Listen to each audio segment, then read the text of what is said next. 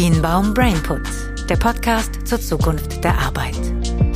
Wir geben Einblick in aktuelle Trends und Entwicklungen unserer Zeit. Im Fokus Mensch und Organisation im digitalen Zeitalter.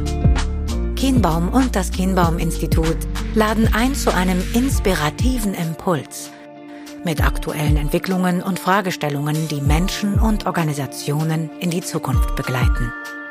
Lasst uns gemeinsam die Zukunft gestalten.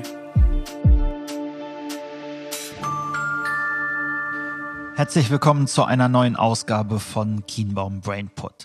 Wir haben beim letzten Mal über das Thema Inspiration und Innovation gesprochen und haben feststellen dürfen, was es in Organisationen braucht, um Innovation und neue Gedanken auf die Straße zu bringen. Und eine Sache, die Lukas herausgestellt hat, war, dass es vor allen Dingen eine Veränderungsbereitschaft braucht. Und als ich selber jetzt so ein bisschen gesucht habe, was ist eigentlich Veränderungsbereitschaft, kam in einem neurowissenschaftlichen Magazin eine interessante Studie 2018 hervor, wo ein Neurowissenschaftler herausgefunden hat, dass wir sogenannte Mutzellen besitzen.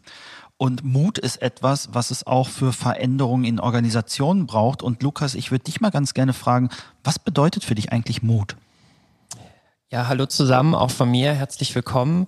Ähm, Mut für mich, André, ist ähm, etwas, dass man ungeachtet äh, von negativen Konsequenzen etwas tut, also dass man Risiken eingeht, dass man auch, ob man, obwohl man sich bestimmter Widerstände bewusst ist, ähm, ja seine Ziele verfolgt und ähm, Mut ist jetzt kein klassisch psychologisches Konstrukt und hat für mich immer auch viel mit Verantwortungsbewusstsein und auch viel mit einer gewissen Integrität und einem Werteverständnis zu tun.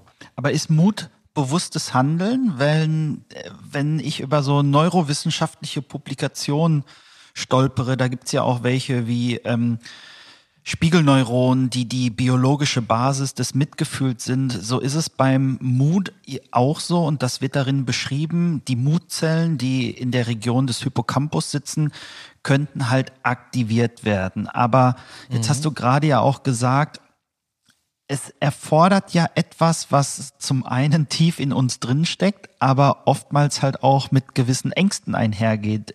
Wie wirkt sich Mut denn im Unternehmenskontext aus?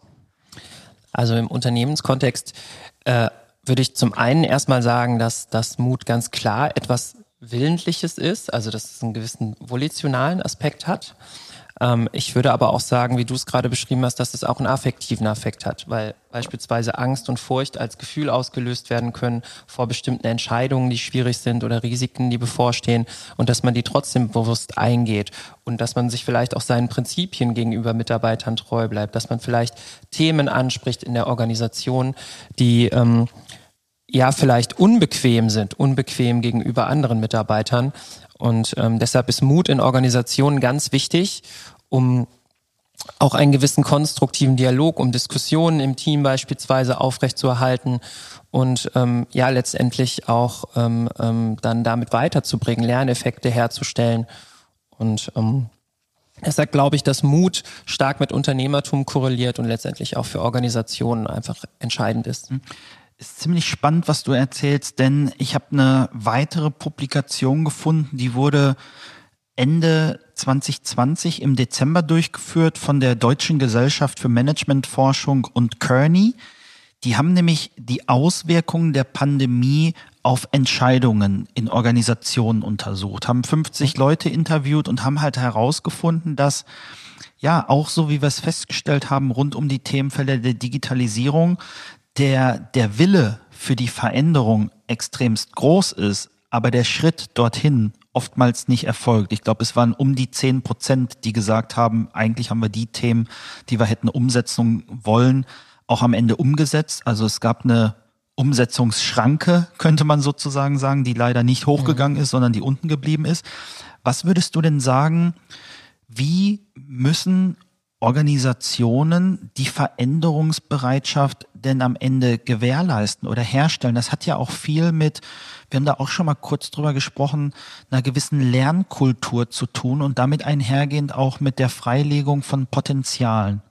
Ja, ähm, definitiv. Also für mich ähm, ist dieser strukturelle und kulturelle Aspekt in der Organisation ein ganz wesentlicher Kontextfaktor, um überhaupt Mut zuzulassen, um Mut zu fördern, um, um, um Mitarbeitern mutige Entscheidungen, mutiges Handeln zu ermöglichen und letztendlich in der Folge auch umsetzen zu können, was du gesagt hast, was ja ganz entscheidend ist. Und dafür steht für mich an, an allererster Stelle natürlich auch eine Fehlerkultur dass Fehler eingegangen werden können, damit einhergehend auch eine Lernkultur, dass Fehler als etwas Positives gesehen werden, aus dem man lernen kann. Und ähm, so entstehen ja letztendlich auch Innovationen, dass auch Risiken eingegangen werden können, dass man mit neuen Ideen experimentieren kann. Das heißt aber nicht zwangsweise, dass irgendwie ähm, ja, dass das die Büchse der Pandora ist und dass jeder machen kann, was er möchte, sondern dass es auch immer noch gewisse Verantwortlichkeiten gibt. Ein, Risiko kann man ja berechnen. Das heißt ja nicht, dass man einfach irgendetwas ausprobiert. Ein Risiko ist ja immer kalkulierbar. Und ähm, ich habe da mal einen, einen spannenden Artikel äh, über Kultur im Harvard Business Review gelesen. Die haben gesagt, dass eine Tolerance for Failure keine, keine Tolerance für Inkompetenz ist. Also das heißt nicht, dass man blind jetzt Produkte auf den Markt bringt, von denen man vielleicht schon weiß, dass das nicht funktioniert, sondern mhm. dass man immer noch versucht, ähm, etwas Vernünftiges zu machen, kompetent versucht, was Vernünftiges zu machen, dass wenn etwas schief geht, man letztendlich aus diesen Fehlern dann auch seine Learnings zieht, die die, unter, die Organisation dann auch weiterbringen. Das ist ähm, spannend, ähm, vor allen Dingen die Brücke, die ich darin sehe, denn ich habe mal geschaut, wo ist eigentlich die Abstammung des Wortes Mut? Und da gibt es zwei, die ich gefunden habe. Einmal stammt Mut nämlich aus dem Indogermanischen, leitet sich ab aus Mo, also MO und steht dafür, dass man einen starken Willen besetzt. Mhm. Und dann kann es auch aus dem Althochdeutschen abgeleitet werden, nämlich Maut, also M-O-U-T. Und da steht es wiederum für Sinn und Seele. Und mhm. ich sehe da eine gewisse Assoziationskette zu dem, worüber wir beim Themenbereich Inspiration und Innovation gesprochen haben. Denn da ging es ja auch vor allen Dingen um das Thema Begeisterung und Sinnhaftigkeit. Also ich muss verstehen, wofür ich etwas mache, um damit einhergehend auch, ich sag mal, körpereigene Potenziale freizusetzen, womit sich ja dann wiederum auch die Neurowissenschaft beschäftigt, weil die sagen ganz klar, alles, was wir tun, basiert auf biochemischen Reaktionen, denn ansonsten wären wir handlungsunfähig. Wenn wir jetzt mal versuchen, Lukas, diese, diese biochemischen Ketten zu analysieren, was sind denn die biochemischen Faktoren in Organisationen? Was müssen Organisationen leisten und auch bereitstellen. Du hast es gerade angesprochen, Fehlerkultur ist das eine, aber das geht ja auch noch über eine Fehlerkultur darüber hinaus, oder nicht? Mhm. Also Grundsätzlich hat das natürlich was mit Führung zu tun. Also Führungskräfte äh, sind ja letztendlich die Kulturgestalter und Führungskräfte müssen diese Kultur auch in diesem Sinne gestalten, dass die Mitarbeiter mutige Entscheidungen treffen. Das heißt, dass Führungskräfte sich auch davon verabschieden müssen, dass man kein Feedback mehr von unten in dem Sinne bekommt oder dass es nur einen Top-Down-Wissensaustausch gibt, sondern dass es auch einen Bottom-up und dass es auch einen vertikalen Wissensaustausch gibt, dass man sich mit anderen Führungskräften challenged und austauscht zu bestimmten Themen, dass die Mitarbeiter aber auch der Führungskraft sagen können, du, das finde ich komisch, warum machen wir das so, ohne dass die Angst haben müssen, dadurch sanktioniert oder benachteiligt zu werden. Und ähm, das ist ein Konstrukt, das nennen wir in der Psychologie Voice Behavior, also dass man seine Stimme erhebt, mhm. ähm, obwohl man weiß, dass das vielleicht nicht unbedingt die Meinung ist, die gerade im Team geteilt wird oder im Business Unit. Und das ist ein ganz zentraler Treiber für Innovation und Kreativität. Und deswegen sind meiner Meinung nach Mut und Kreativität, wie du es gesagt hast, gerade auch ganz eng aneinander gekoppelt. Ich kann mich an ein Seminar beispielsweise erinnern, da musste ich gerade dran denken in der Uni, Creative Thinking hieß das.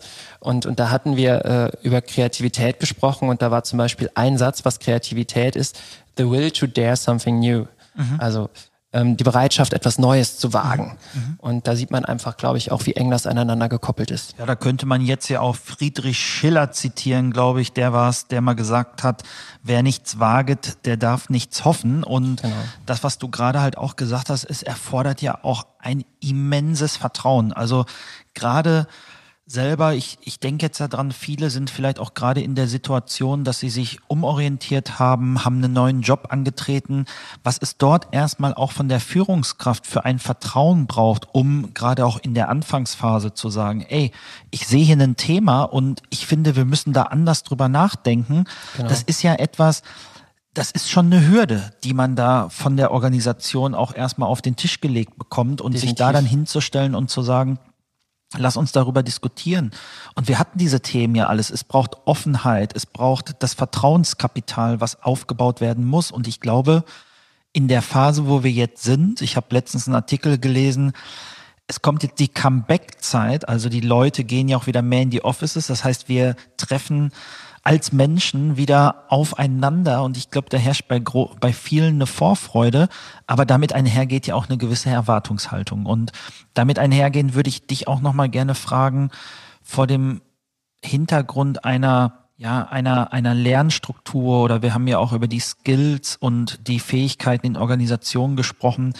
Gibt es aus deiner Sicht so den, den einen Punkt, den man in einer Zeit wie dieser, wo die neue Normalität ja jetzt eingekehrt ist, auch nochmal besonders berücksichtigen muss? Also was, worauf muss ich jetzt den Fokus legen aus deiner Sicht? Also ich glaube, dass die Veränderungsbereitschaft, die du eben angesprochen hast, schon ein ganz wesentlicher Punkt ist etwas, das auch immer wieder in Studien rauskommt. Lern- und Veränderungsbereitschaft ist das Wichtigste, was wir im Moment haben. Und die Krise hat uns das noch einmal vor Augen geführt, wie schnell sich Kontextfaktoren ändern, abgeleitet aus dem Kontext natürlich auch Strategien von Unternehmen. Und selbst der letzte Homeoffice-resistente Geschäftsführer musste jetzt feststellen, dass man auch mit Homeoffice produktiv arbeiten kann. Und ich glaube, ohne diese Lern- und Veränderungsbereitschaft ähm, ist man einfach verloren in ja. dieser Welt. Ja, würde ich dir, würde ich dir zustimmen.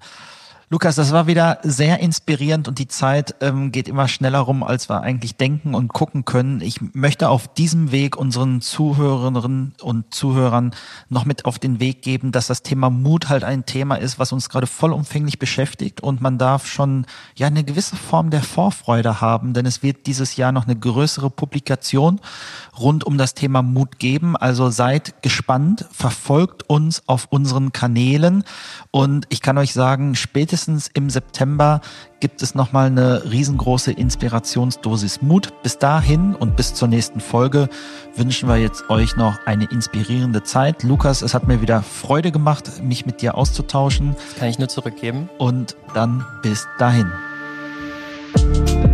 Kienbaum Brainput. Der Podcast zur Zukunft der Arbeit. Lasst uns gemeinsam die Zukunft gestalten.